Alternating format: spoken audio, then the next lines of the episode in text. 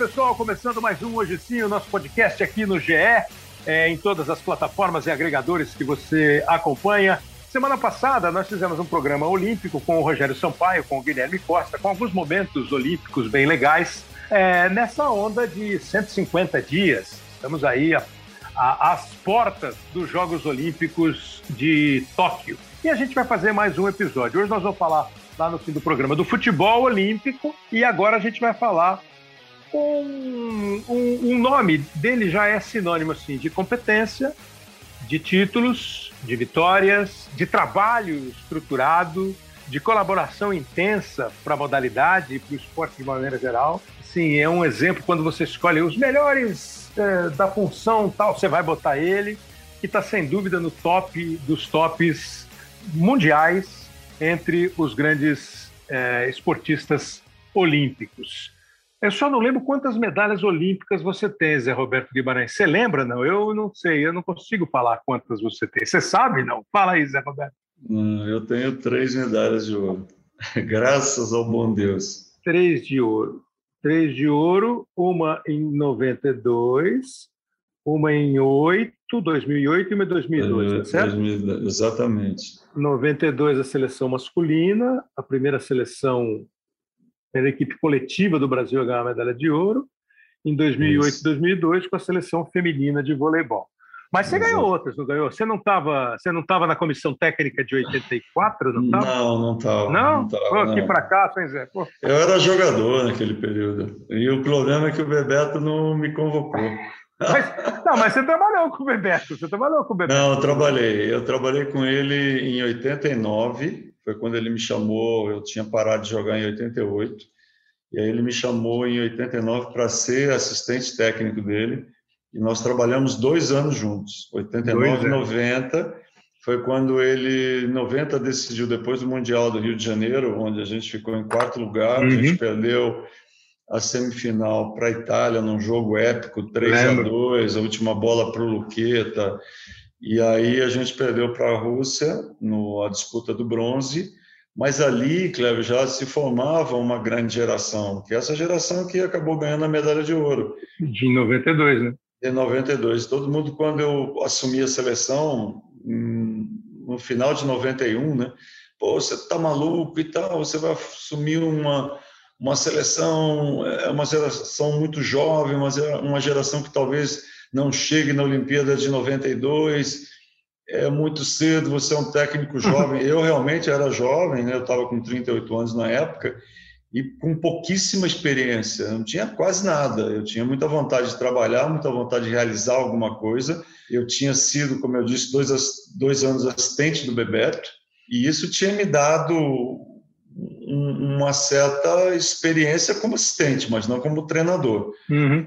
É, mas eu acho que eu sabia aonde eu estava me metendo pela qualidade daqueles jogadores, por ter trabalhado esses dois anos, eu sabia que era uma geração muito talentosa, uma geração que tinha muita coisa de legal, de, de, de eu gostava assim de da pureza daquela geração, da vontade de treinar, da vontade de realizar, da vontade de crescer, de aprender e, e a idolatria que eles tinham pelos grandes jogadores. Né? Isso me chamava muita atenção. Então eles tentavam copiar os grandes jogadores, eles olhavam para cada grande jogador com uma grande admiração. Eu acho que quando você tem isso numa geração, isso é muito bacana. Né? Então, eu via aqueles garotos daquela maneira.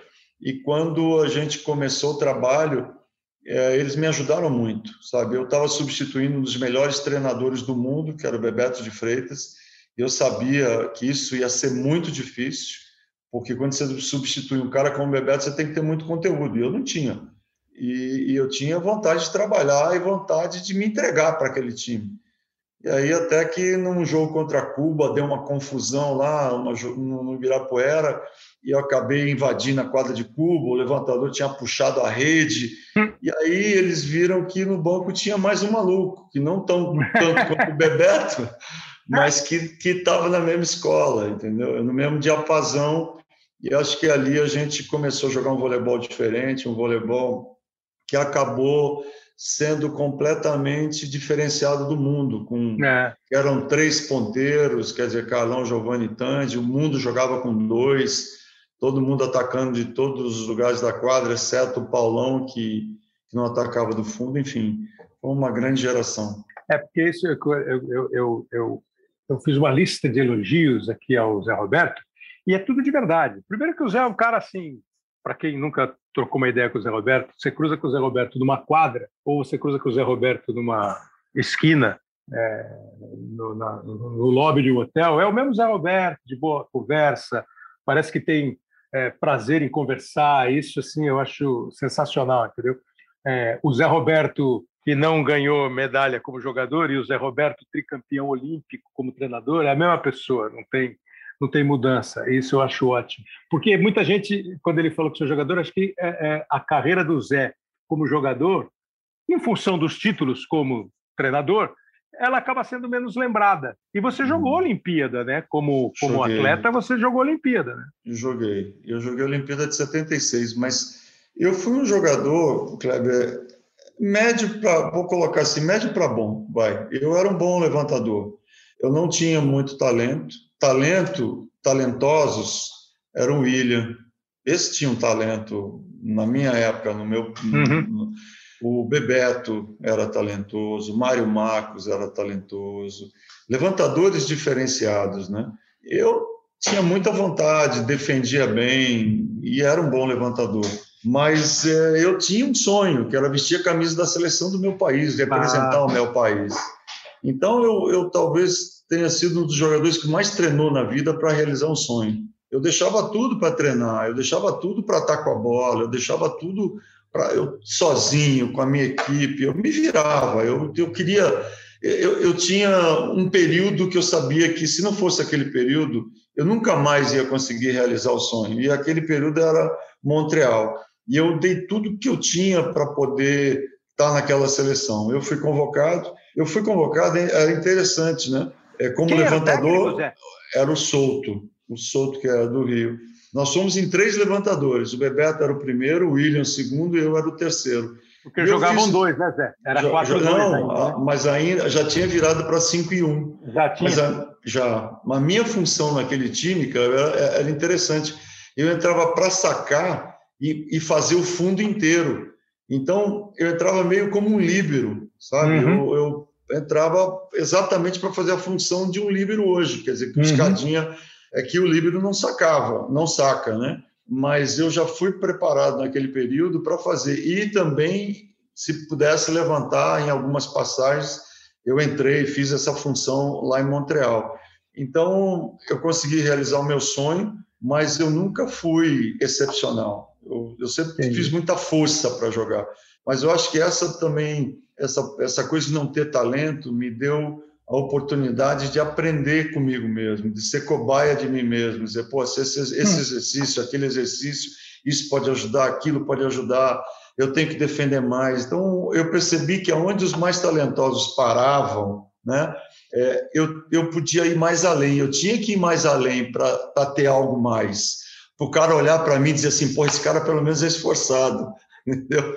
Então, acho que isso me ajudou na carreira de ser esforçado, de querer estar, tá, de querer participar, de querer realizar um sonho. E foi onde eu consegui sobressair. Joguei quatro anos na seleção nacional e depois passei pelos grandes clubes do Brasil como levantador. Eu acho que isso foi uma grande honra na carreira. Aí você fez eu lembrar eh, da Olimpíada de 92, é, que aí a seleção tem essas Olimpíadas, 80 e 2004 o Brasil chega à final olímpica, né, já com o Bebeto como treinador, já era uma passagem de geração, né, uma geração que já vinha é, se estabelecendo, e aí a medalha de prata é a famosa geração de prata, é, do William, do Xandó, do Renan, do Bernardo, do Amauri, Exato. que foi campeão olímpico com, com o Zé Roberto depois em 92, o Amauri pegou a prata em 84 e o ouro em 92, e outros tantos jogadores, Badalhoca, Domingos Maracanã, enfim era um timão que foi medalha de prata. E você fez eu lembrar, em 92, o Bebeto foi comentarista da equipe da Globo na Olimpíada. Né? E eu nunca vou esquecer o final do jogo contra a Holanda, que o Maurício, levantador, Exato. talentosíssimo, acaba o jogo, antes de é. comentar qualquer pessoa, ele pula para a arquibancada e vai lá no, no setor de imprensa abraçar Isso. o Bebeto. Eu não estava narrando o jogo, o Luiz Alfredo narrou o jogo na Globo. Eu estava assistindo Foi. o jogo. Pô, eu achei aquilo emocionante, assim. Exato. Tipo um reconhecimento de um cara que começou tal, Exatamente. com quem você trabalhou. E aí você. E aí teve um dia ali, tinha um cara chamado Jorge Ramos, que era companheiro nosso, amigo nosso, e era muito ligado ao basquete. Uhum. E naquela época o basquete estava numa passagem, né? De onde Isso. vai o basquete tal. É, o Oscar para quatro anos depois, mas o Jorge falava assim: Pô, por que, que o vôlei tem os caras que são isso, atleta, não sei o que lá, e o basquete não tem? O Bebeto deu a explicação assim: ó, é o seguinte, ó, o voleibol é mesmo hoje constituído por atletas. O time de voleibol é um time de atletas. Uhum. Agora, mais do que isso, são atletas que eles repetem exaustivamente os movimentos que eles vão fazer no jogo. E não uhum. tenha dúvida numa coisa: se você pegar um craque de vôlei, craque, o cara é craque, sabe tudo. Ah, o Kirali, né? e o Kira ali num treino virar 50 bolas só, e você pegar um cara mediano, mais ou menos, isso que você falou de regular para bom, e esse cara virar no treino 120 bolas, na hora do jogo o cara vai ser melhor que o Kira ali provavelmente, apesar do talento do Kira. E isso que você falou do teu esforço, eu queria que você, como é que isso passa para o jogador? Você percebe o jogador com esforço? Você é obrigado então a cobrar do jogador, mesmo super talentoso, o esforço, ah, para chegar em 92 e você conseguir fazer um time com cinco atacantes sim. que surpreende o mundo, que deixa o mundo boquiaberto, porque da onde o Brasil vai atacar? De qualquer claro. canto da quadra o Brasil atacava. Como é que é essa relação do esforço para o talento e o. Não tenha dúvida. Isso que você falou é uma coisa muito importante. Só salientar essa coisa do abraço do Maurício no Bebeto, que foi muito importante, porque o Bebeto foi o nosso mentor. Na realidade, ele que começou aquela geração, né? Eu lembro do Sul-Americano que a gente ganhou na Argentina, num sufoco, na, em Curitiba contra a Argentina, de 3 a 2, um sufoco danado. Né? A Argentina com Canto, é, Quiroga, Martins, uma das melhores. Uh, hoje eu, enfim, eu esqueci o nome, mas uma das melhores gerações que a Argentina já teve no voleibol argentino é, foi é, medalha de bronze em Seul. Uhum. Daniel Castellani, eu tava esse nome estava me fugindo que eu queria lembrar. E aí Bebeto começa com essa geração e a gente ganha esse campeonato lá e enfim, vamos 89, depois 90 e a gente consegue esse quarto lugar. Então, essa geração reconhece nele o cara que introduziu, o cara que fez uma força danada para essa garotada começar suas carreiras, é, surgir no cenário internacional, ensinou muita coisa. E também foi o cara que me deu a oportunidade de conhecer o mundo como técnico. Né? E estar tá dormindo do lado dele, comendo do lado dele, está podendo absorver as ideias que ele tinha. Então, para mim, foi um grande presente. Né? E uhum. quando o Maurício abraça o Bebeto naquela oportunidade, o time ele estava abraçando em nome do time. Então, todo mundo ficou feliz com aquela com aquele ato do Maurício e eu também gostaria de ter feito a mesma coisa que eu fiz posteriormente, que eu sempre agradeci, agradeço, vou agradecer sempre. Mas isso que você falou é uma coisa que mesmo o, o cara que é talentoso, eu vou te dar um exemplo de, de um jogador que hoje, por exemplo, se ele tivesse feito tudo que ele faz hoje, né, se ele malhasse o que ele malha hoje, se ele não malhasse naquela época o Tandy, que era um dos mais talentosos do time, mas o Tandy, naquela época, ele tinha um talento excepcional, mas era meio preguiçoso na parte física. Ele gostava, eu tinha que estar toda hora provocando o Tandy no treinamento, e quando ele, ele, fazia, ele fazia tudo com tanta facilidade que ele come, que começava a cair o foco dele no treinamento. Então, para subir o foco dele nos treinos, por exemplo, quando botava seis contra três, eu, é, seis contra seis, eu tinha que botar o Carlão bloqueando ele do outro lado. Porque o Carlão, toda hora que dava um bloqueio no Tandy, dava uma cutucada nele, entendeu? Então o Tandy aí começava a ficar bravo, começava a ficar nervoso, queria bater mais alto, queria passar de qualquer jeito, enfim, ele, ele dava um jeito e ele subia o foco no treinamento. Mas hoje, hoje ele fala em musculação e está treinando, então era difícil e a gente ficava cobrando muito essa postura dele, porque a gente sabia que ele ia pegar bloqueios de dois metros de altura, dois metros e dez de altura, que eram os holandeses, E por mais técnica que ele tivesse, ele tinha que estar muito bem fisicamente para estar estourando essa bola lá em cima no quinto andar para passar por esses bloqueios. Né? E com a velocidade imprimida pelo Maurício, que é o Maurício tem uma mão muito rápida, né? tinha uma mão excepcionalmente rápida, ele tinha que estar com a perna rápida, com o braço muito rápido e com as reações muito prontas, porque Giovanni batia um tiro na ponta, que a bola era rápida. Você pega os dois centrais, né? os três estavam batendo, tanto o Marcelo quanto o Carlão, puxando o meio, é, o, o, Paulão. Depois você pega as coisas que estavam acontecendo da, da, dos esquemas do jogo que, que nós tínhamos montado, das bolas do fundo com muita velocidade, quase com, com uma bola de tempo do fundo, dizer, a perna tinha que estar muito bem. Então, fisicamente, a resposta uh, muscular tinha que ser muito explosiva. Então, nós tínhamos que estar cobrando muito, porque não basta só ter talento e técnica. Você tinha que estar com uma repetição muito bem feita, mas com uma precisão enorme é. da onde você ia colocar aquela bola, entendeu? Nos uhum. passos abertos pelas primeiras bolas puxadas. Então, o que foi muito legal. O time estava inteiraço fisicamente. E é claro que você que acompanha esporte vê uma natural evolução, essa evolução física que a gente vive falando do futebol, aconteceu em todas as modalidades. E o voleibol é a mesma coisa, né? É, o, o, o, encarar um bloqueio mais alto, você pega um cara como o Giba, que virou tantas bolas mais baixo do que os adversários, e aí vai, é lógico, da habilidade, da, do talento e da condição física, atlética dos caras. E esse, esse voleibol, assim, o o voleibol teve eh, um período que ficou meio. O Bebeto voltou em 90, né? Um pouco. O Bebeto já foi em Seul, não foi o Bebeto, né? Foi. Foi o Bebeto. Ele, pe ele, ele teve um buraco ali que teve o som, lembra? é, exatamente. Ele pegou eh, há três meses dos Jogos Olímpicos. Da Olimpíada, tá? né? Isso, é. isso. É, que ele Daí... sai em 84 e naquele ciclo olímpico o Isso. Som, que era um coreano muito bom, Isso. que foi campeão em Minas várias vezes, Isso. mas não foi deu muito tempo na seleção, né? É, outra filosofia. É. É. E aí acabou ficando um tempo na seleção e o Bebeto voltou três meses antes dos Jogos Olímpicos. De Seul, né? E aí, 90, 90 você, quando você contrata um jogador e empresta ele para algum lugar, né? em 90 eu fui emprestado para a TV Gazeta. Né? Eu já estava na TV é, Eu lembro, eu lembro. Pô, o Galvão narrou jogos na Globo do Mundial e eu narrei os jogos na Gazeta do Mundial com uhum. o Brunoro de comentarista. É, Zé Carlos Brunoro. Brunoro e aí depois também foi um excepcional treinador. É, pô, o cara, pô, aqueles pegas Bradesco e Pirelli, é, Atlântico é. e Pirelli, espetacular. É. Excepcional. Aí, Zé, botar um pouco de som na conversa. Eu falei que o Luiz Alfredo narrou na, na, na Globo, mas o Lincoln Gomide narrou. Naquele tempo ainda era Top Sport, que depois virou Sport TV. É a medalha de ouro de 92, Brasil-Holanda, num saque de Marcelo Negrão. Só força, sua energia nesse ataque brasileiro, mais um match point. Para fechar agora, Marcelo, para fechar o ouro, para fechar de vez. Marcelo, sacou maravilhosamente, acabou! Ouro! Acabou!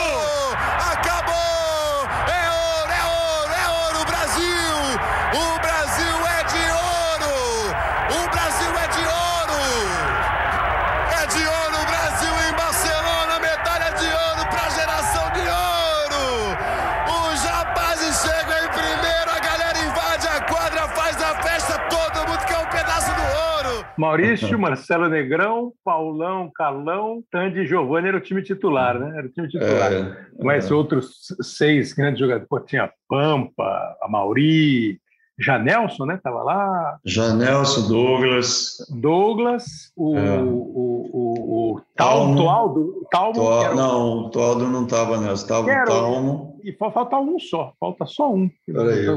Janelson era o ponteiro. Isso. Douglas. Pampa. Pampa, oposto. Janelson, Talmo, levanta. Jorge Edson. Jorge Edson, meio de rede, bom de bola, entrou muito no jogo. Camisa 2, Jorge Edson, é, entrou muito bem, muito bom. É, é, eu imagino que se você puder falar, você vai falar que a primeira coisa que você falou foi PQP, quando a bola caiu. O que foi a primeira coisa que você falou? Não, eu estava alucinado ali no banco, porque cada um que ia para o saque queria fechar o jogo, né? E eu tava, nós estávamos a 14 a 5 o jogo. É. E virava, e virava, e virava. Dizia, ai, meu pai. Não tinha, tinha vantagem fechava. ainda, né? Tinha vantagem. Tinha vantagem, ainda. tinha vantagem. E a gente estava muito bem no jogo. E aí virava, e virava. Falava, ai, meu pai, essa bola não vai cair, não vai cair, não vai cair. Até que a hora que o Marcelo foi para o saque e deu uma bomba ali na, na diagonal entre a 6 é. e a 1 e acabou que caiu. Quando caiu foi, mas eu estava me coçando, eu já eu não estava mais ali, Kleber, eu não estava mais ali. É mesmo? É, é flutua cabeça, mesmo? Flutua, flutua, flutua. Eu não estava, eu estava... A gente não tinha ideia do que estava acontecendo no Brasil. A gente não sabia de quanto, de quão uh, as pessoas estavam ligadas e assistindo Exatamente. o vôlei. A gente não tinha ideia. As pessoas falavam, mas você está lá é como você estivesse no Big Brother. Você está ligado ali na, na, na, na vila. A gente estava na nossa caixa, né? Nós estávamos fechados, concentrados e todo mundo com muito focado nos jogos e, e preocupados, né, com os resultados e tudo mais. E, e foi interessante porque muita gente olhava pouco, né, para a gente. Uhum. No começo tal das Olimpíadas, quando a gente começa ganha da Coreia, depois a gente ganhou da Rússia Aí já ficou assim um clima. Aí vem o terceiro jogo, que é Cuba. Aí já, opa. Aí vem o quarto jogo, que foi Holanda.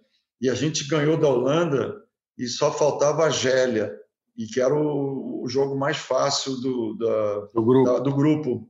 E a gente sai em primeiro, né? Aquilo foi um oba-oba, assim. Pô, como o Brasil conseguiu sair em primeiro de um grupo desse? Que na realidade era para nós termos saído em quarto e temos cruzado a Itália e Estados Unidos. Essa era a previsão. E aí a gente sai em primeiro. E aí, a loucura.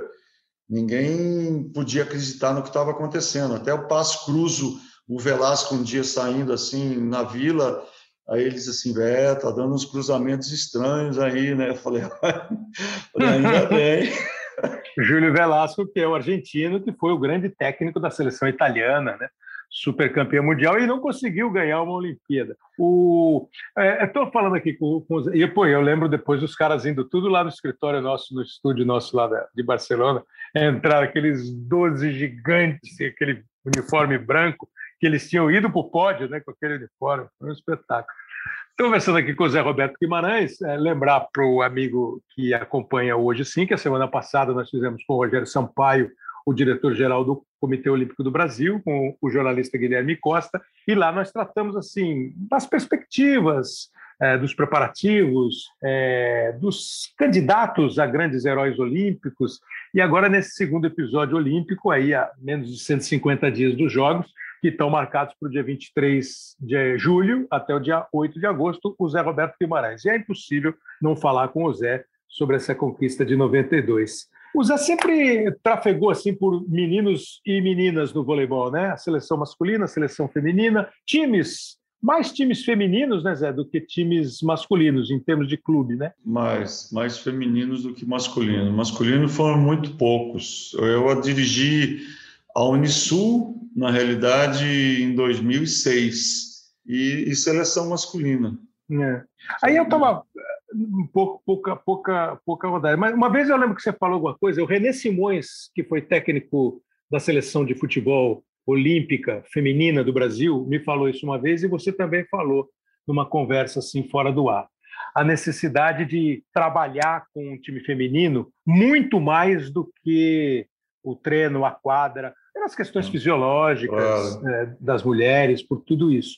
Isso continua sendo muito fundamental, Zé, ou já Deve ser, porque elas continua. a fisiologia não mudou. Claro, não, continua, Kleber, mas eu acho que isso é uma coisa bastante positiva. A gente, ao longo dos anos, aprendeu é, a trabalhar com elas, né? assim, nesse sentido de entender um pouco esse universo feminino. Uhum. Eu acho que quando é muito fácil a gente falar só de vitórias, chegar aqui e falar claro. ah, que ganhamos no 92, ganhamos 2008, ganhamos 2012, como a gente está falando, mas e as derrotas que nós tivemos em 2004? Né, quando uhum. a gente perde da Rússia na semifinal uhum. e que foi doloroso, foi triste. É, nós tivemos cinco match points. É, uhum. Então, mas eu acho que tudo tem um porquê, sabe, Kleber? Eu, eu sempre acho que tem coisas tristes que, que a gente tem que passar, faz parte da vida da gente e que fazem a gente crescer. Então eu digo sempre que eu aprendi muito com essa derrota. E depois eu fiquei me perguntando, pô, o que, que aconteceu? Por que, que a gente? É. Por que, que a gente não derrubou essa bola? Por que, que esse pênalti, né? Tivemos cinco, né? Uhum. Por que pô, a gente chutou um na trave, outro goleiro pegou, outro a gente chutou fora, outro cara escorregou, sei lá o que aconteceu, enfim. Mas aí você começa a ver que o fato de só estudar aqui no Brasil, de treinar só times brasileiros, pô, por que, que nós não vamos sair? Por que, que nós não vamos treinar lá fora? Por que, que nós não vamos treinar algumas das nossas adversárias? Foi isso que nós fizemos, os três técnicos da seleção. Aí depois a gente fez um dossiê completo de todos os times do mundo que podiam participar da, da, da Olimpíada e treinamos algumas das nossas estrangeiras. Eu, por exemplo, quando eu fui treinar na Turquia, eu treinei a Sokolova, eu treinei a Kim, eu treinei a Tom Logan, então, estar tá com essas jogadoras mais próximas também me deu uma condição de observação de qual é a característica principal de cada uma. Tudo isso depois de 2004. Exato. Então, mas isso, esse, aí eu comecei a ver que essa situação de o que, que nós tínhamos errado em 2004, né?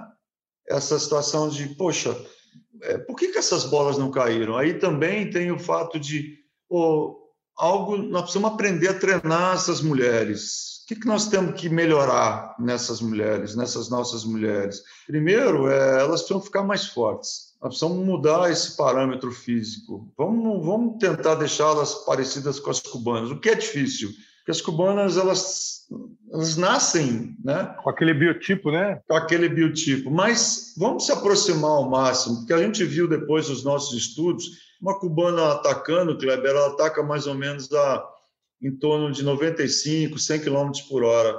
Oh, As nossas jogadoras, assim, a 78, 80 km por hora. Então, algo estava errado. A gente precisava Isso botar... É força. Isso é força, força potência, força. potência. E alavanca, né?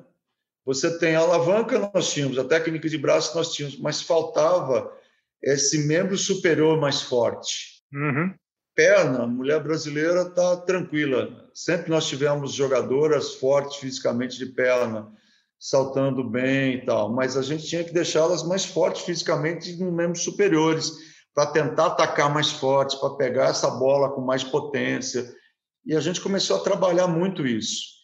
E elas aceitaram todo o trabalho físico. Eu acho que isso que foi legal, essa adaptação, essa e elas ficaram muito fortes, Kleber, muito fortes. Eu acho que foi uma seleção mais forte que nós conseguimos em termos de Brasil até hoje. Haja vista os resultados que nós tivemos nos é. Jogos Olímpicos de 2008. Mas foi muito sacrifício, a ponto de terminar jogos de 3 a 2, como aconteceu em Taiwan contra Cuba, 3 a 2 pegado e a gente sair dali para uma sala de musculação. Bah.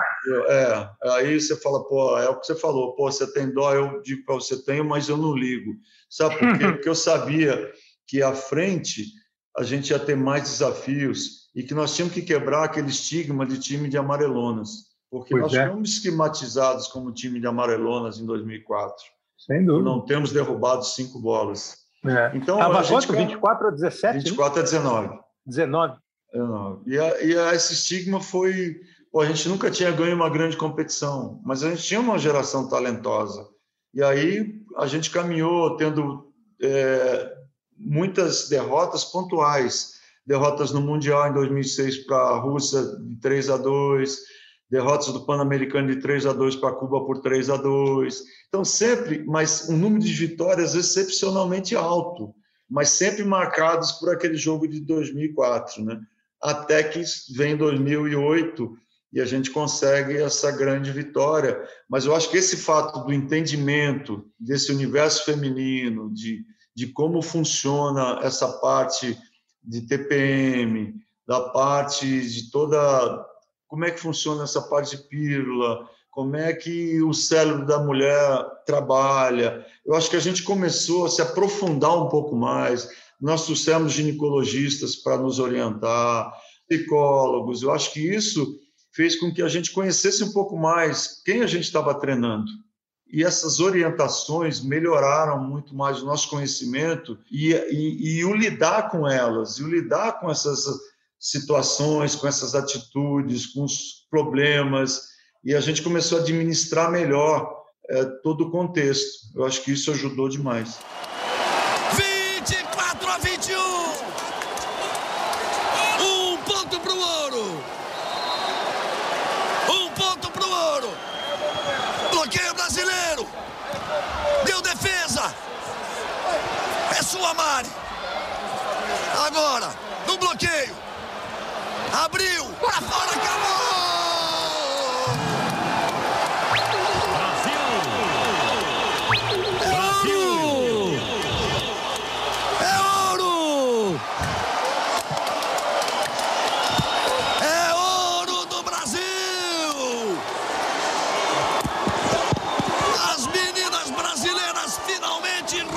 Realizam seu sonho.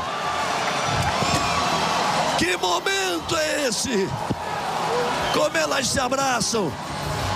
O Zé Roberto está deitado no chão, com os assistentes em cima dele. Brasil ganhando a medalha de ouro em 2008 em Pequim, o Galvão narrando a vitória sobre os Estados Unidos. Você viu o esforço que houve a mudança de conceito entre 2004 e 2008. Porque o Zé falou, eh, agora há pouco ele falou da vantagem é, no jogo de voleibol. Outro dia eu me per perguntaram assim, pô, mas o que, que era a vantagem? A molecada, o pessoal mais novo num grupo ali, começaram a falar de vôlei, o que, que era a vantagem. Se é que algum ouvinte do Hoje Sim não sabe, o jogo de voleibol só marcava ponto quando você botava a bola no chão a partir do seu saco. Então, assim, eu saco, o time do Zé Roberto recebe, levanta e bate. Se a bola do Zé Roberto bate no chão, ele recuperava a vantagem. Então ele ia para o saco. Aí ele sacava. Eu, eu, eu, eu, recebia, levantava e batia. Se ele me bloqueia e ela cai, ponto dele. Então só tinha vantagem. Você tinha que botar duas bolas no chão para fazer um ponto, em tese. Exatamente. Eu tinha que recuperar, eu só marcava ponto quando eu sacava. Exatamente. E, e, e, o 7 acabava em 15, porque era muito mais longo. Né? Aí passou a ser a 25, e aí toda bola que cai é ponto. Por isso que aquela derrota contra a Rússia é uma coisa impensável, porque, pô, é. 24 a 19, qualquer bola que você derrubasse, até 24 a 24, né? Elas é. podiam fazer 23, aí você tinha que derrubar uma bola. O que, que doeu mais, essa ou a Olimpíada do Rio, que o Brasil não foi para a final? As duas, as duas. Todo é, você igual, perde, as duas, né? dor é igual, a dor é igual. O fato de você estar jogando em casa e depois é. ainda veio o meu neto me consolar. Aquilo Pô, foi, mas foi lindo, aquilo, lindo. foi, lindo. Foi, Chorou aquilo... todo mundo, Zé. Foi, Chorou todo mundo. Mas ó, é, é, sempre quando você não tem resultado numa Olimpíada e que você sabe que você tem chance, é sempre muito doloroso, muito doído, né? Mas é aquilo, né? A Olimpíada é, é o campeonato mais misterioso que eu já participei. É o mais lindo, é o mais sublime, é o mais é, é mais assim, como é, é difícil de descrever porque é, é aquilo que todo mundo aguarda, é o sonhado, é, é o esperado, é o, é, é o momento mais é o sonho espiritualmente tá lá, né? exatamente o entrar exatamente. na Vila Olímpica deve ser assim barbaridade estou aqui na Vila Olímpica é aquele sonho de criança né que você realiza e você fala pô estou aqui me belisca, porque é isso. Eu, eu sou assim, quando eu estou nos Jogos Olímpicos, eu entro numa vila, eu me sinto aquela, aquele, aquela criança que sempre sonhou, e principalmente quando eu estou representando o meu país. Claro. Então, você fala, porra, estou representando 200 milhões de pessoas cara, que estão torcendo, que estão ali vibrando, que estão junto comigo nessa empreitada, que eu sei que vão estar tá de corpo e alma e coração, e estamos aqui existe coisa mais linda e mais gostosa que isso. Então, é uma é. grande responsabilidade, mas ao mesmo tempo é extremamente gratificante por todo o esforço e dedicação de uma vida. E ali vai vão sonhos, né? E começa a Olimpíada. E aí você, pô, primeiro jogo e vem o segundo e tal. E quando você consegue passar e as coisas começam a acontecer, e muitas coisas acontecem e ocorrem durante a trajetória e o caminho de uma Olimpíada. Já coisas difíceis aconteceram e a gente conseguiu superar, que foi em 2012. Tudo estava caminhando muito bem é. no Rio em 2016. A gente passou em incólume por todo mundo 3 a 0 na fase de classificação, na fase de grupos, e a gente cruza a China, que tava, tinha tido e vindo de três derrotas, olha só. E a gente é perde por 3 a 2 15 a 13. É então, é, é muito difícil, Kleber. É É. é. uma coisa que você fala, caramba, mas. É, é a mesma coisa, Zé, de você. Qual é o filho que você mais gosta, a filha que você mais gosta? Eu gosto de todas. É, é a mesma é. coisa da medalha conquistada? É, a é igual? Coisa. Não tem, igual. não tem medalha preferida? Não tem, porque cada uma tem uma história, cada uma foi marcada por acontecimentos que foram de muita luta, de problemas ou não, coisas gostosas ou não, que você teve que. É, sempre tem coisas é, importantes que você aprendeu. Então, não, não, não dá para você dizer, ah, essa foi. Ou, eu lembro que Barcelona, o que mais me marcou foi assim: estamos che chegando em Barcelona, vou descendo no aeroporto de Barcelona, eu comecei a chorar, descendo, de emoção, né? De estar tá ali vivendo aquele momento.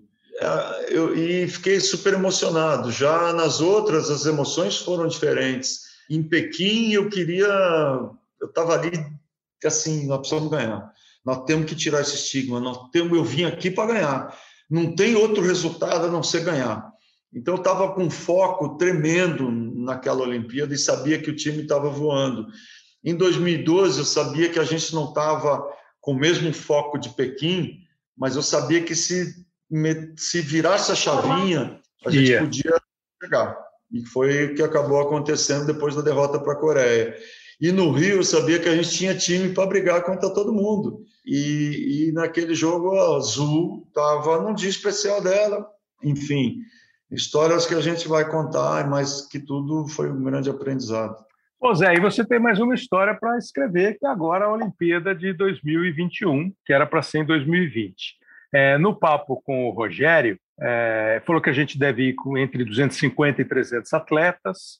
Quando ele faz uma aquele aquela que é meio roubada, mas todo mundo quer que faça uma projeção, tal. É, e o Guilherme Costa a mesma coisa. Eles acham que assim, a gente não pode, pode ser que não ganhemos as sete medalhas de ouro do Rio, mas podemos chegar perto. E o Guilherme, otimista, acha que o Brasil pode ganhar mais medalhas no total do que as 19 que ganhou no Rio de Janeiro. E aí seria a maior campanha em número de medalhas. Né? O voleibol, é, que tem cinco medalhas de ouro na quadra e três no, no, na praia, né? que tem um total de 23 medalhas olímpicas, ele é quase o nosso pênalti. Né? Eu brinquei de pênalti sem goleiro, o voleibol é um pênalti com goleiro. É pênalti mas tem goleiro, dá para o goleiro pegar. Porque, como você já ensinou, tem um monte de time, tem uma série de escolas do voleibol. Como é que está emocionalmente, você acha? Você deve conversar, não sei se você conversa com o Renan, se vocês trocam uma ideia da seleção masculina. Esse período, esse, essa, esse, esse, esse baixo astral de não ter tido o ano passado, porque não dava para ter, o quanto isso, como é, como é que isso mexeu nesse trabalho deste ciclo olímpico que esse ano pela primeira vez é de cinco anos? Mexeu bastante, mexeu bastante em termos de planejamento, né? É lógico que postergou um ano e aí você tinha um planejamento a seguir em termos de jogadoras, de, de Liga das Nações, de número de jogos, de tudo já matematicamente ajustado e depois você isso posterga por um ano, você perde algumas uma ou outra jogadora, né, em termos natural, de, né? natural, porque eu vou te dar o exemplo da Fabiana que tinha chances de ir para a Olimpíada, mas é, engravidou. Ela optou por engravidar, mas ela já tinha isso, ela já tinha falado comigo. E lógico, ela chega numa idade onde ela diz: olha, eu não posso esperar mais. Eu já dediquei uma vida para a seleção nacional. E está na hora de eu me dedicar à família. E ela tem razão. Né? Claro. Bom, e aí muda um pouco a, a situação. Porém, surgem outras jogadoras e que a gente tem que ter atenção. Então, muda um pouco o foco, muda um pouco. Nós temos jogadoras aparecendo que podem ser jogadoras para o futuro, importantes aí. Mas agora a Liga das Nações, que é o campeonato que antecede os Jogos Olímpicos, que é muito importante, claro, em termos de preparação, né, que é uhum. é o que nós vamos ter. Ela vai ser em sistema de bolha, estão escolhendo o país onde vai ser realizada a Liga Mas das Nações. Não é, não é, não é muito fechar. em cima? Não é muito em cima dos jogos? Então, eles vão, eles vão deixar por volta de 20 dias uh, entre a fase final da Liga das Nações e os Jogos Olímpicos. Então, dá para voltar para casa, dá para você ainda treinar e depois voltar para lá. Mas vocês o que é bom é o seguinte: você vai jogar contra as melhores seleções Exato. do mundo, dá para ver o teu time, dá para treinar, dá para estar tá junto e dá para você exatamente tentar levar as melhores jogadoras. É, mas dá para, mas dá para, mudar se alguma coisa não estiver bom? Se você perceber que tem alguém com uma novidade, dá tempo ainda de correr atrás? Dá, não dá muito, né? Mas você já vai saber logo que você chegar, porque os times vão se apresentar e você já vai ter um parâmetro de como todas as equipes estão. Não dá para você esconder muito o jogo, porque vão ser 15 jogos nessa fase de classificação. Né? É, eu acho que eles podem mudar o sistema das finais. Eu não, talvez uhum. eu acho que eles não alonguem para um final, final six, um final a seis equipes, mas um final a quatro a equipes para diminuir o tempo, um mês ao invés de 40 dias. Isso também ajuda as equipes, todas as equipes. Mas o que eu vejo assim, o time tem que se preparar eu, eu, fisicamente bem. Eu acho que tecnicamente nós temos um time bom, mas a minha preocupação sempre é física com relação ao time do Brasil, Cleber. Uhum. É, e aí a gente ajusta, entendeu? Mas quando as jogadoras chegam dos seus clubes, algumas fora de peso, algumas fora de forma, isso que realmente me preocupa, porque uma coisa é você jogar no Brasil, uma coisa é você jogar Superliga, uma coisa é você pegar jogar contra bloqueios mais baixos. É o que eu falei dos holandeses que o Tandy ia jogar contra. Isso. Uma coisa é você pegar bloqueios, quando você vai jogar lá fora, é, de jogadoras de 1,90m, jogadoras de 1,98m, você vai jogar contra a China, contra a Rússia, contra a Itália, contra essas jogadoras que são mais altas, Sérvia, que é uma grande candidata, Estados Unidos. E aí é que é a diferença. E que nós temos, nós não temos um time alto. Nosso time é bom tecnicamente, mas a gente precisa estar muito bem. É aquele, aquela coisa que eu te falei do time masculino. Nosso time precisa estar bem porque joga com velocidade. Time que joga com velocidade, a parte física tem que estar muito bem voando. feita, muito bem resolvida voando. Né? Porque aí você consegue jogar com velocidade, você tem que ter a retomada da, do sistema defensivo com velocidade para contra-atacar rápido. É a única forma. Mas para isso você uhum. tem que ter o quê? Perna. Você tem que ter fôlego para fazer. Né? Claro. Nosso, nossa escola ela funciona dessa maneira. Nós não temos jogadoras para decidir a bola alta, como tem a Azul na China, como tem a Boscovic na Sérvia, como tem a Gonu na Itália. Nosso vôlei não é assim. Nosso vôlei é, é um vôlei de, de velocidade, de, de, jogadoras como Gabi, como Natália, como Tandara, que são jogadoras mais jovens, mais leves e que tem que decidir com velocidade. Estou dizendo das ponteiras. Se eu começar claro. a falar das meios aí, já vão começar. Pô, claro, já, já vamos convocar. já, vai dar, já vai dar as 12 agora não? Não, ainda não. Ainda não posso, claro.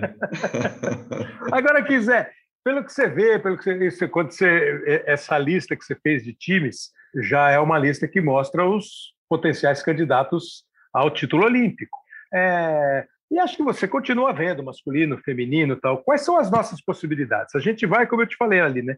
23 medalhas olímpicas, 5 de ouro na quadra, 3 de ouro na praia. É, nós estamos sempre achando que o voleibol garante lá um, um salto e tanto no quadro. Para Tóquio é a mesma coisa? Eu acho que o masculino tem grande chance né, da medalha de ouro, assim, de chegar numa final. É, o feminino vai ter que brigar mais. O feminino hoje não é a melhor seleção do mundo. Tá ali. Qual é a melhor, Zé? Hoje eu acho que a gente pode colocar a Sérvia, que foi a última campeã do mundo, China e Estados Unidos. Eu acho que essas três estão em primeiro, junto com a Itália, e aí o Brasil está ali. Entendeu? Vai depender do dia, vai depender da estratégia, vai depender de como as jogadoras vão chegar. Por isso é que eu falo que a preparação anterior ela é muito importante. Não adianta acharem, ah, eu sou super mulher, na hora eu resolvo. Não resolve, Kleber. A, a, preparação ela tem que ser antecedente, ela tem que começar. Você sabe que a preparação ela tem que ser muito focada, porque é aquela coisa assim, eu vou jogar os Jogos Olímpicos. Então, cada musculinho que eu mover bem, cada a minha cabeça tem que estar muito focada nisso para eu me preparar, não só fisicamente, mas emocionalmente eu tenho que estar bem. Então, a preparação, além de técnico-tático, ela passa por físico e psicológico também, né? Claro. Deixa eu pensar aqui, ó, 16, 12, 8, 4, é, 2000, 96, 92 e ainda 76 como jogador. São essas oito Olimpíadas que você tem? É, Falta alguma? Não, é isso aí. Não, dois é? eu não fui, eu, eu fui para sete. Sete. Para então. 2000 eu não fui, Austrália eu não fui. Austrália você não foi. Mas com sete Olimpíadas, com sete Olimpíadas no currículo, como é que você está vendo esse momento aqui? É, o, o Rogério disse que na, na, na, nas informações que ele tem, ninguém cogita não ter jogos. Lá no Japão ainda há uma discussão grande. Tem, não tem, adia, não adia, o público acha isso, o povo acha aquilo, diretor, comitê e tal. Vai entrar na parada saúde, OMS, bolha, não bolha, público, não público, só o público japonês. Qual é a tua sensação, a tua experiência é, claro que eu imagino que você vai falar assim, pô, tem que ter Olimpíada. É isso, tem que ter Olimpíada? Não, tem um caminho para ter Olimpíada? Eu acho tá... não, não é que tem que ter. Eu não sou eu, a favor que tem que ter a qualquer custo. Boa. Eu não sou a favor disso. Eu acho que vai ter, porque a gente está caminhando para uma situação mais tranquila. Eu acho que com a vacina, com todas essas coisas que estão aparecendo agora, tão, as coisas estão caminhando melhor. Eu quero crer que tem os Jogos Olímpicos. Nós estamos uhum. há 150 dias e eu acredito que vão, as coisas vão se resolver, os cuidados, né? Eu acredito muito nisso, mas eu não acho que tem que ter a qualquer custo, não. A custo uhum. de vidas, a custo de. Mas eu acho que sem público, sei, talvez seja uma possibilidade, não é um, não seria um intuito, Ideal. É, porque o ideal. Mas eu só acho público que... do Japão, talvez, é, é outra possibilidade. Como foi na é triste também, né? É triste. De qualquer maneira, Kleber, não vai ser uma Olimpíada normal se nós tivermos. Vai ser sempre uma Olimpíada onde ó, podemos ter 30% dos assentos, 50% dos assentos, não vai ser uma coisa de ginásio cheio, é, é, estádios cheios, isso não, a gente não vai ter. Entendi. Mas a gente vai ter que se contentar com é, determinações, com cuidados, com tudo, todos os protocolos, né, bolha na vila. Eu acho que, mas eu estou acreditando muito que vai ter Olimpíada e que as coisas vão ser bem feitas, bem realizadas e que tudo vai dar certo. Tomara, com saúde. Estou em dúvida se eu pergunto qual é a análise do Zé Roberto de Hernan Crespo no Paulo. Estou em dúvida. Você já Você tem? quer saber? Quero. Ó, Kleber, é assim, eu, eu vi o, o, Crespo, a comissão técnica dele, são cinco argentinos né, na comissão. Uhum. Olha, eu, eu não sei, eu achei um pouco arriscada essa manobra, sabe? É mesmo? É, eu achei um pouco arriscada. Mas é, eu tenho que dizer que eu tenho que tirar o chapéu para a nova diretoria, porque é um risco. Ele ganhou uma competição, né? A Sul-Americana. A Sul-Americana como treinador. Não é um técnico que tem uma grande experiência né, dirigindo times. Não faz tanto tempo que ele parou de jogar bola. Agora, vamos ver. É tudo. Não é fácil para dirigir uma equipe como São Paulo e é uma aposta né? mas também muitos clubes brasileiros apostaram. A aposta do Abel, por exemplo, foi uma aposta que o Palmeiras fez e deu certo. E é pagar para ver. Tomara que dê certo, tomara que essa diretoria acerte na, na, na proposta, mas eu eu estou esperando para ver. Eu não posso, eu vou ficar em cima do muro. Uhum. Dizer, apesar de não gostar do, do, muro, eu não vou bater o martelo, não. Eu, eu primeiro quero ver o trabalho dele né? Como, como ele gosta de trabalhar, sabe que eu gosto muito do lado técnico, eu gosto muito uhum. de jogador técnico, eu gosto muito de da bola no chão, eu gosto muito do time marcando e saindo para o jogo, mas eu sou maluco para ver um time jogar dessa maneira. Espero que seja assim. Zé Roberto, que é o grande São Paulino, que já trabalhou no futebol como gestor de equipes de futebol, e é São Paulino. Agora, eu vou, agora é uma inconfidência. Né? A gente está fazendo um programa que é um programa de áudio, mas eu estou vendo o Zé, o Zé está me vendo. A hora que eu perguntei, seja, pensa o Zé Roberto na quadra, quando o negócio não começa a sair como ele quer, e ele não, às vezes ele dá um gritinho, mas normalmente ele dá uma coçadinha na cabeça. Na cabeça. Já reparou? Foi o que ele fez quando eu perguntei, que ele começou a responder. Ele deu uma coçadinha na cabeça e aí ele desenvolveu a resposta. Zé Roberto Guimarães, aproveitando, pra, agradecendo demais a tua presença, a tua disposição de conversar. Tenho certeza que quem gosta de esporte, quem gosta de esporte olímpico, de voleibol, de qualquer modalidade, curtiu o papo. A gente ainda vai falar daqui a pouco de, de futebol aqui nesse episódio. Vê se você consegue assim pensar rápido. Tira voleibol, hein? Uma imagem olímpica, uma conquista olímpica que você fala assim, essa eu não esqueço nunca, para a gente botar aqui com um áudio para encerrar o Zé Roberto Guimarães. Tem alguma que bate rápido na sua cabeça sem ser vôlei? Vai, pode ser vôlei, mas não, não de quadra. Não, vai. não, não, não. Vamos, vamos falar outra coisa que não seja vôlei. Eu acho que tem duas imagens que batem na minha cabeça quando você fala assim. Uma foi do Rogério Sampaio, em 92, uhum. porque a gente estava muito ligado nele lá, uhum. em Barcelona, e foi a primeira medalha de ouro que a gente tocou uhum. assim que ele chegou na Vila.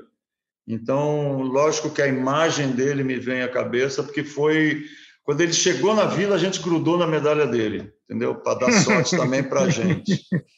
E a outra que me vem na cabeça, que é muito forte, eu lembro até onde eu estava, eu tinha ido treinar no Paulistano, foi a do Joaquim Cruz, quando ele ganha. Maravilhoso. É, e que ele dá a volta olímpica.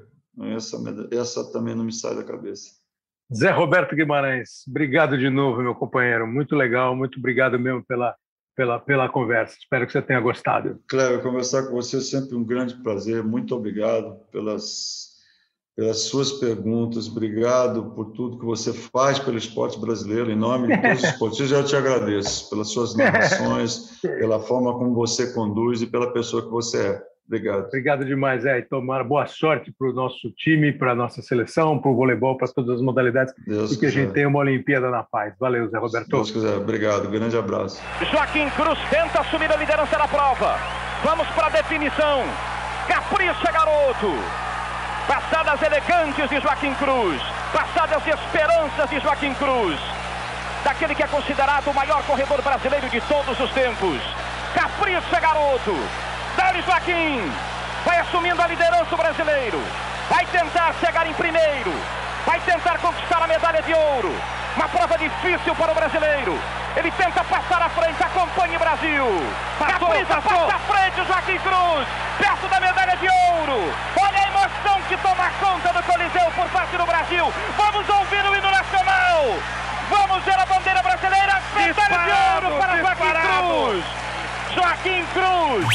Joaquim Cruz um recorde bonito que vai se petrificando, que vai se eternizando, conquistando o nosso povo, conquistando seu lugar no mundo, garoto. Atenção, Brasil, acompanhe a emoção. A câmera exclusiva da Rede Globo, focalizando a volta olímpica de Joaquim Cruz. Bandeira brasileira na mão direita. E olha aí, o garoto outra vez vencendo as dificuldades. Sempre um show de bola. O Zé Roberto, como foi show de bola essa, essa vitória do Joaquim Cruz e essa volta olímpica com a bandeira do Brasil.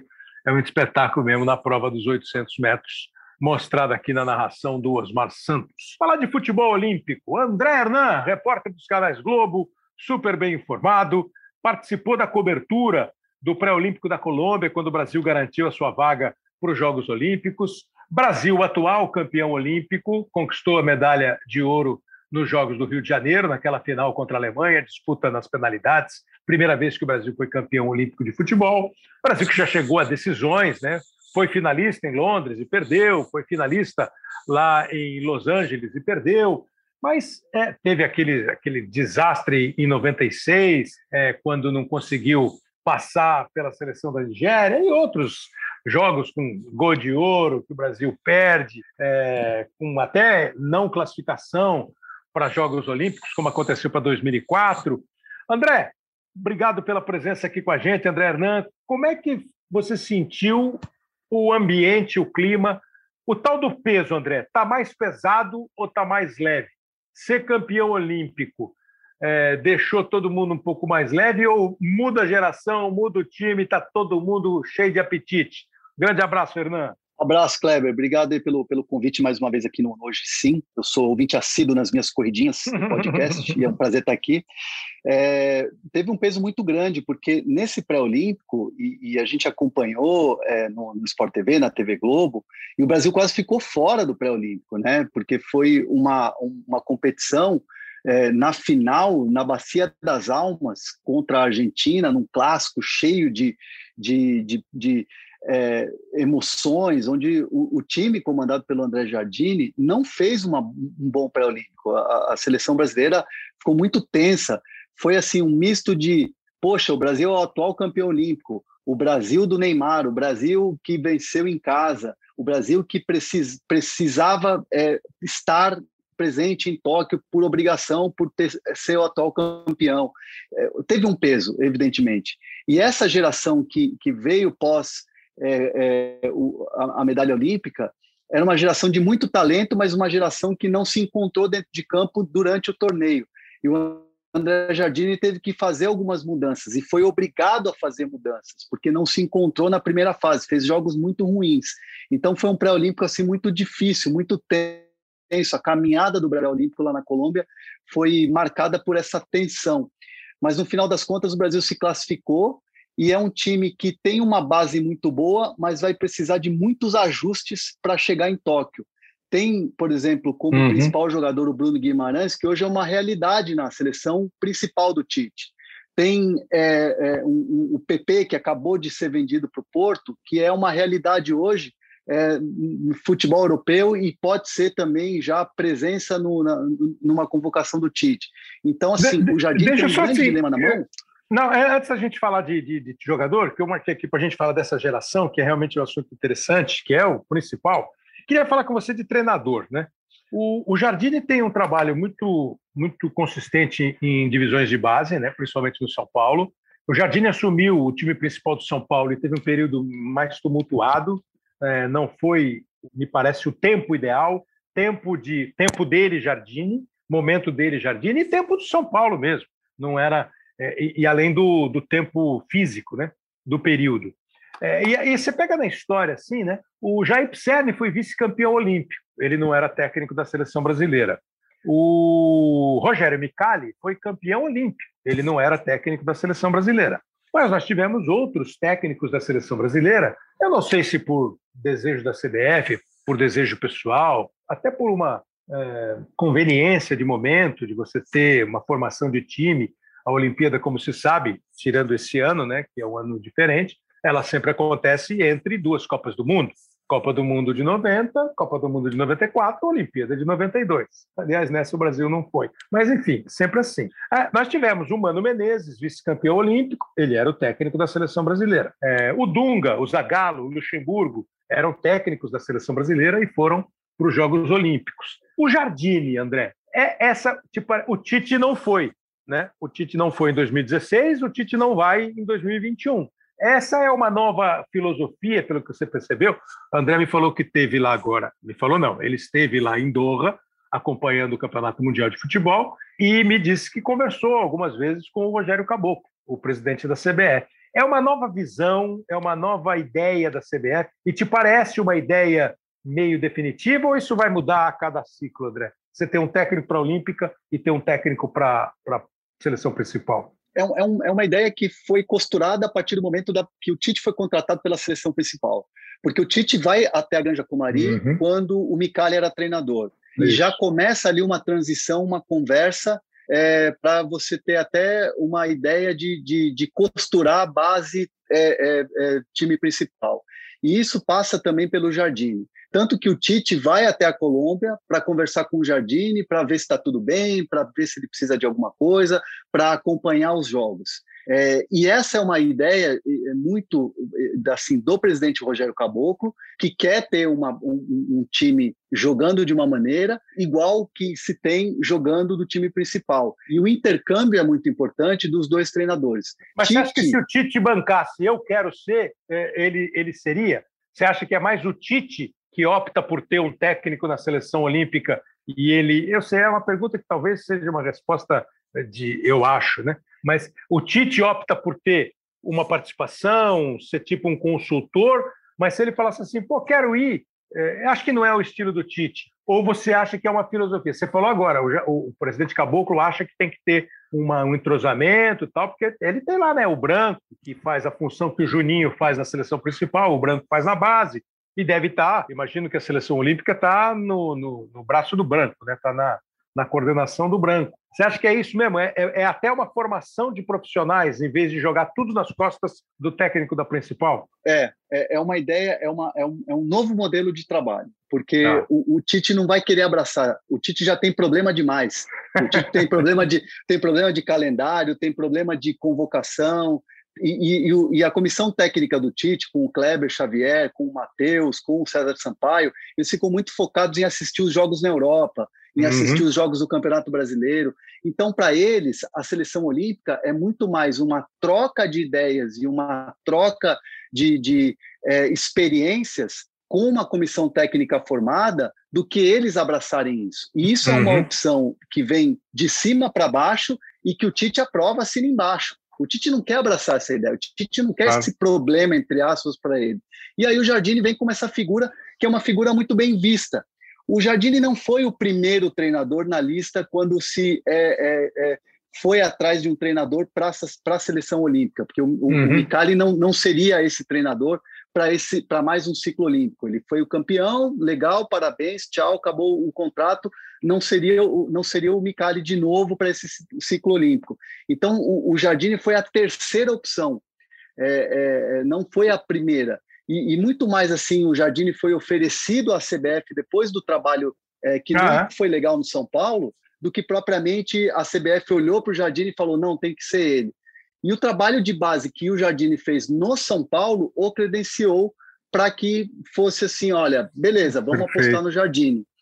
E em determinado momento lá na Colômbia, quando o Jardine não foi bem, chegou-se até ter uma dúvida: poxa, será que o Jardine foi a escolha certa, e eu ouvia muito o nome do Roger Machado nos bastidores ah, é? da CBF, de, de um nome correto, o um nome certo para dirigir a seleção olímpica, mesmo com a classificação. Mas aí depois, da maneira que foi, a molecada, o grupo, abraçando o Jardine no final, criou-se uma unidade e aí a CBF se convenceu de que não, deixa o Jardine porque os, porque, porque os jogadores abraçaram a ideia naquele jogo, naquela imagem, depois vencendo da maneira que foi vencer o grande rival, a Argentina. Então o Jardine ganhou confiança, ganhou corpo depois daquela partida, ganhou sobrevida, porque era um nome contestado. E, e, e, o nome do Roger era um nome muito forte nos bastidores. Então, assim, é, é, o Jardine tem essa confiança do Tite, tem essa, é, é, é esse, esse trabalho muito forte de base, mas ele vai ter que ele já ele chega na, vai chegar na Olimpíada muito pressionado.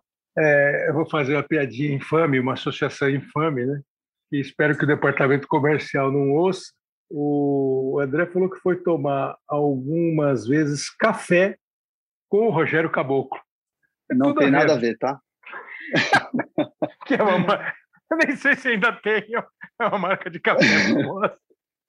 Né? Você, você mas, ouviu? Mas como, era, mas como era no Catar, era um café arábico.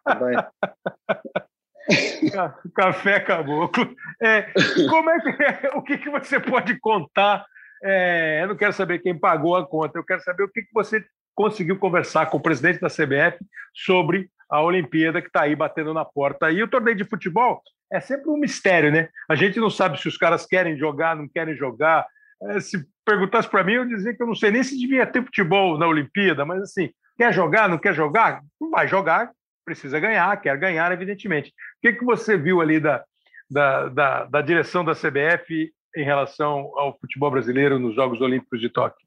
Ali em Doha, naquele, nos jantares, ali na, no, no hotel da, da onde a, a, FIFA ficou, onde se concentraram os cartolas ali no Mundial de Clubes, é, o presidente Alejandro Domingues da Comebol confirmou para a CBF que é, é, é, a Copa América iria acontecer, que vai acontecer de 11 de junho a 11 de julho.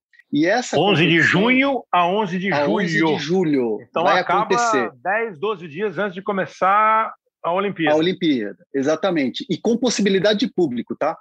é, Colômbia e Argentina. Meu Deus. E a, e a CBF trata a Copa América pelos rivais, é, como são rivais de Copa do Mundo, é, como um campeonato importante em que a seleção brasileira vai com os principais jogadores. Okay. Então a CBF vai tratar esse campeonato, a Copa América, como um, um campeonato que vai ser laboratório, além, evidentemente, da, da, das eliminatórias, para você já treinar para o Qatar 2022. Okay. E, a, e a, a Olimpíada vai ser é, um.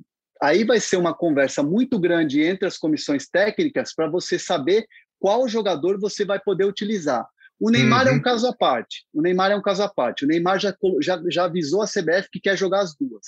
E aí o Neymar é o Neymar, é, o, é uma situação à parte. Então ele é um dos três, ele é um dos três. Um dos três. A, acima dos 23. É, 10 é a faixa, né? Porque é, é, é, o Neymar, é, é, é, o principal jogador, sem dúvida nenhuma. O que eu posso trazer de notícia aqui para vocês é Tem os outros dois é, já, não? Um deles eu posso trazer para vocês que é, a, a CBF quer que um deles seja um goleiro. E aí eu posso, com muita tranquilidade, colocar para você que é o Everton. O Everton. Porque o Everton, o Everton é um goleiro que tem muito prestígio na CBF, tem muito prestígio na seleção brasileira e é o atual campeão olímpico Exato. pegando pênalti. Quer então, dizer, os dois podem ser bi. Exatamente. O Everton então, e vamos, Neymar podem ser bi. Vamos colocar esses dois jogadores ali. E aí eu sondei ali, fui tateando, perguntando, tentando arrancar, e aí eu perguntei se o Daniel Alves poderia ser, porque o Daniel Alves 2022, será que ele chegaria?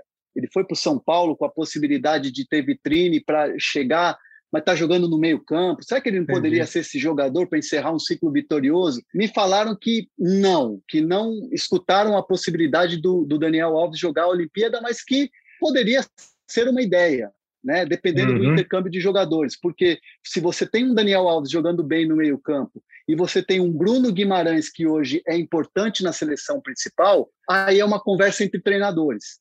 É, leva um experiente e deixa esse, esse, mais novo aqui que é importante na seleção principal.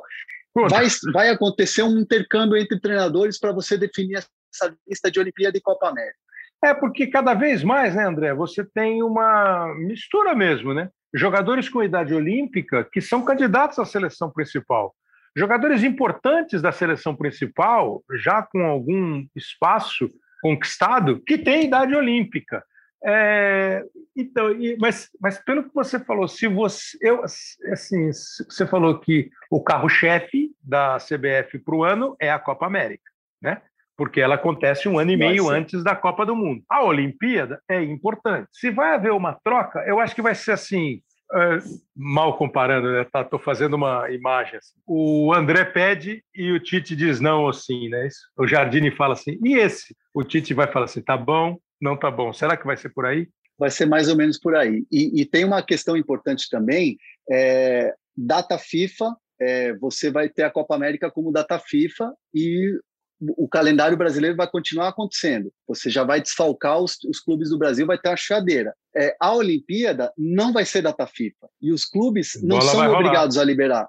Vai nem daqui, nem de fora, né? Nem de fora. Ou seja, o Jardim está a pé, vamos dizer assim. É, então, assim, vai ser uma grande negociação. Eu entendo que o Tite vai utilizar mais na Copa América os jogadores da Europa, os jogadores que estão jogando na Europa. E aí, na Olimpíada, que é até um campeonato de tiro curto, você vai usar mais os jogadores do futebol brasileiro. E eu entendo aí que você, você entra com o Guga, que foi bem, você entra com o Matheus Henrique, que foi muito bem no meio-campo. É, já não vai ter um, um Matheus Cunha, a não ser que o Hertha Berlim libere o jogador.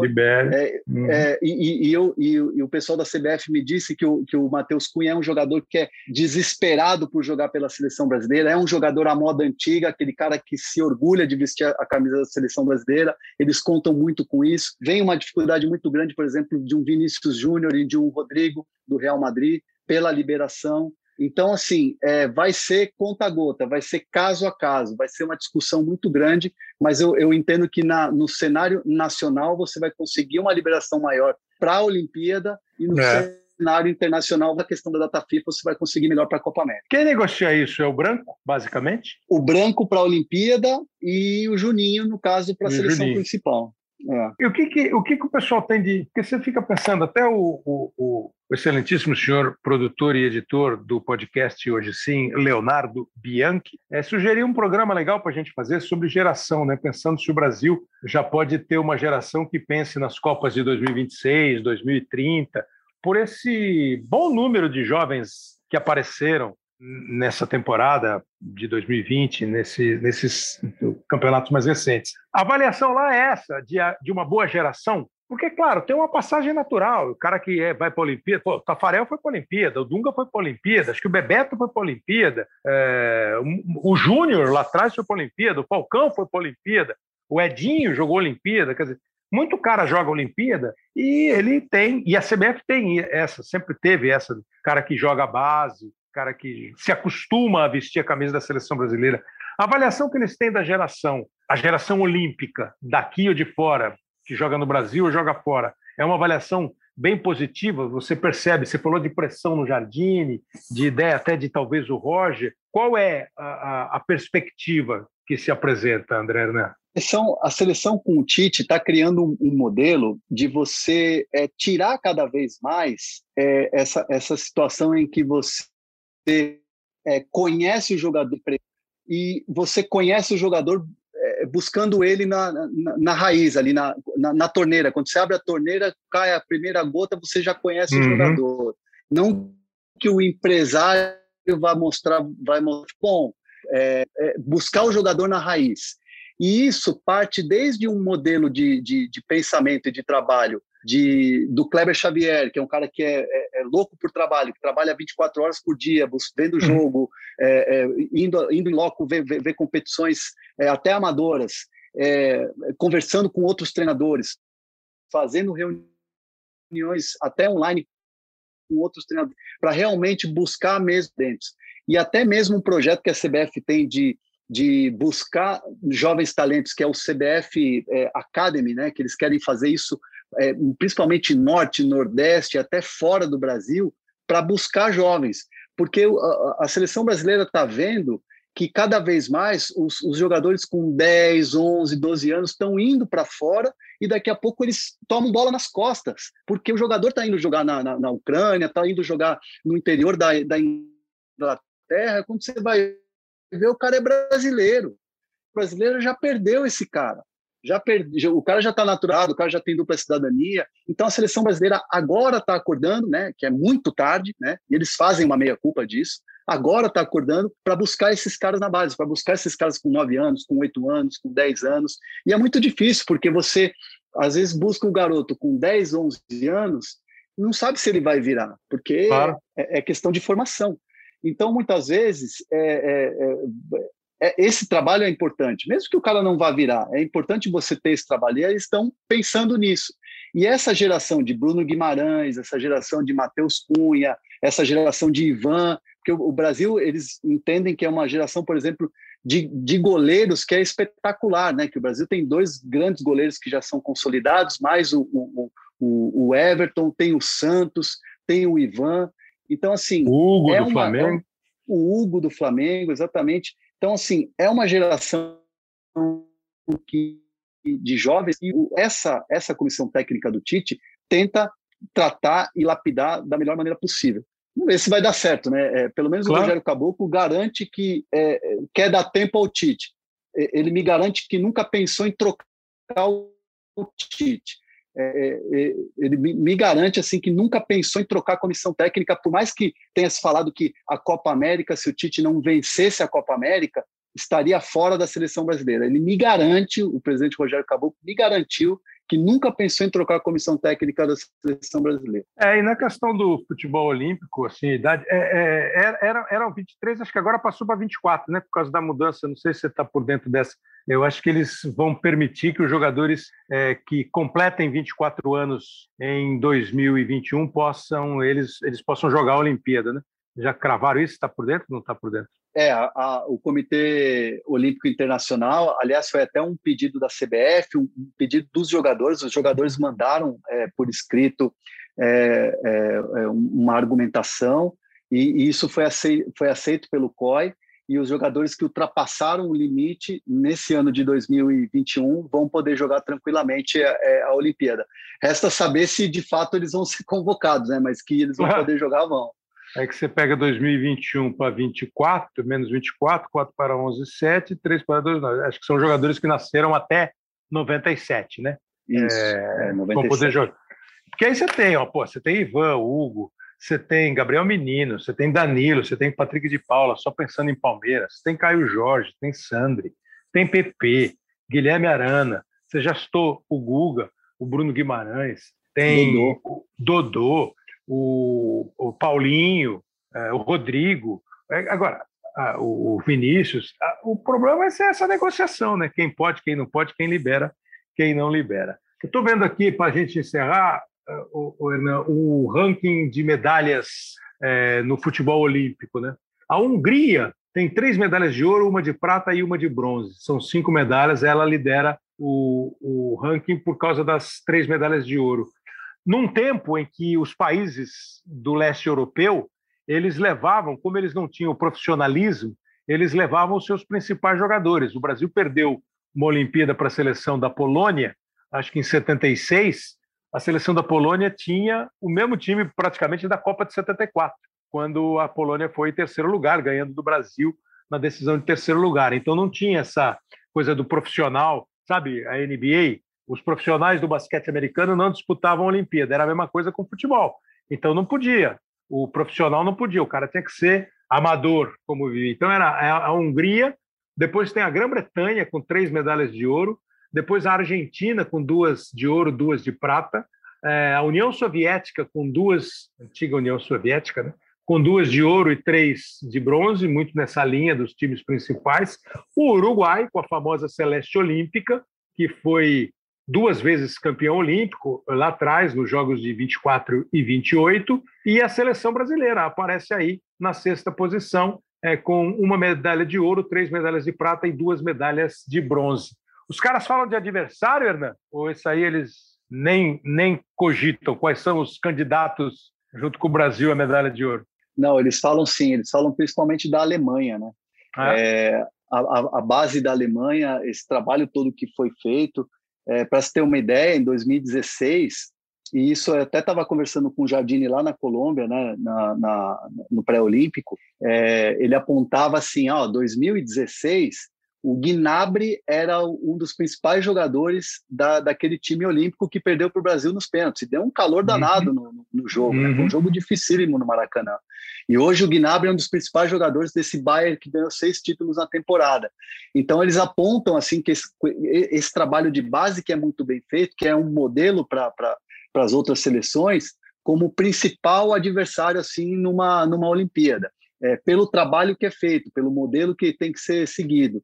E eles colocam também a França, que é, é uma seleção que também está trabalhando. Olha o Mbappé, uhum. eles vão buscar muito esses, esses jogadores e, e, vão naturalizando esses jogadores africanos. Tem um trabalho assim muito muito bem feito. É, eles falam desse, dessas duas seleções é, na Europa e também, é, claro, a Argentina, que é o, é o, grande rival. Falam do Uruguai pela, pelo, pelo time que é. No pré-olímpico foi um time muito assim esquisito, que na primeira fase foi mal, mas depois é, começou a ganhar corpo e quase se classificou, né? quase chegou a classificação. Mas é, pela, pelo, pelo, é, pelo futebol que é jogado na América do Sul, a Colômbia também, né? um time que é, joga um futebol assim que a gente nunca sabe o que esperar.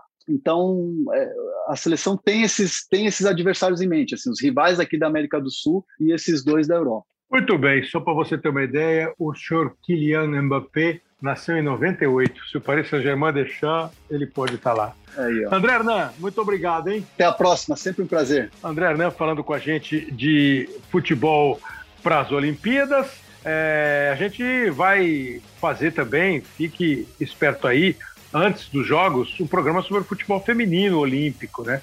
Essa semana as meninas, essa semana que a gente está gravando, elas estão disputando o torneio She Believes nos Estados Unidos. Então agora nessa época não deu para para rolar papo com nenhuma delas. Mas é claro que a nossa intenção é trazer também a equipe feminina de futebol do Brasil para ser assunto aqui no nosso programa, até para conversar sobre o futebol feminino de uma maneira mais ampla. Então, isso, pessoal. No, no, no bloco, no programa anterior, no episódio anterior, nós conversamos com o Rogério Sampaio, o diretor-geral do Comitê Olímpico do Brasil, falando da preparação, dos planeja, do planejamento do Brasil, com o Guilherme Costa, nosso companheiro aqui do GE, dos canais Globo, mostrando todo o conhecimento dele sobre eventuais candidatos a heróis, e são muitos os candidatos, está mais pulverizado. E no programa dessa semana, o segundo programa nessa série, é, há 150 dias, essa foi a origem da ideia, com o Zé Roberto Guimarães, o tricampeão olímpico, como, como técnico de voleibol, e o André Hernan conversando com a gente sobre o futebol olímpico. Espero que você tenha gostado. O programa que tem a edição e a produção do Leonardo Bianchi. E a gente é o seguinte, ó, é, hoje é dia 5 de março, o programa está entrando ar dia 5 de março, e o Léo Bianchi falou que não abriria a mão das férias dele. Então, ele vai ficar em férias dia 12 e dia 19 de março. Então, nesses dois dias, nós não teremos edição nova do, do Hoje Sim. É como se terminasse a temporada 2020 para nós, neste começo de março de 2021, pegando o exemplo do futebol. Aí eu vou aproveitar e vou também ficar os dias sem fazer. Mas assim, aí no próximo dia 26 de março, a gente volta com um episódio inédito do Hoje Sim. Obrigado a todos, grande abraço, cuidem-se, valeu!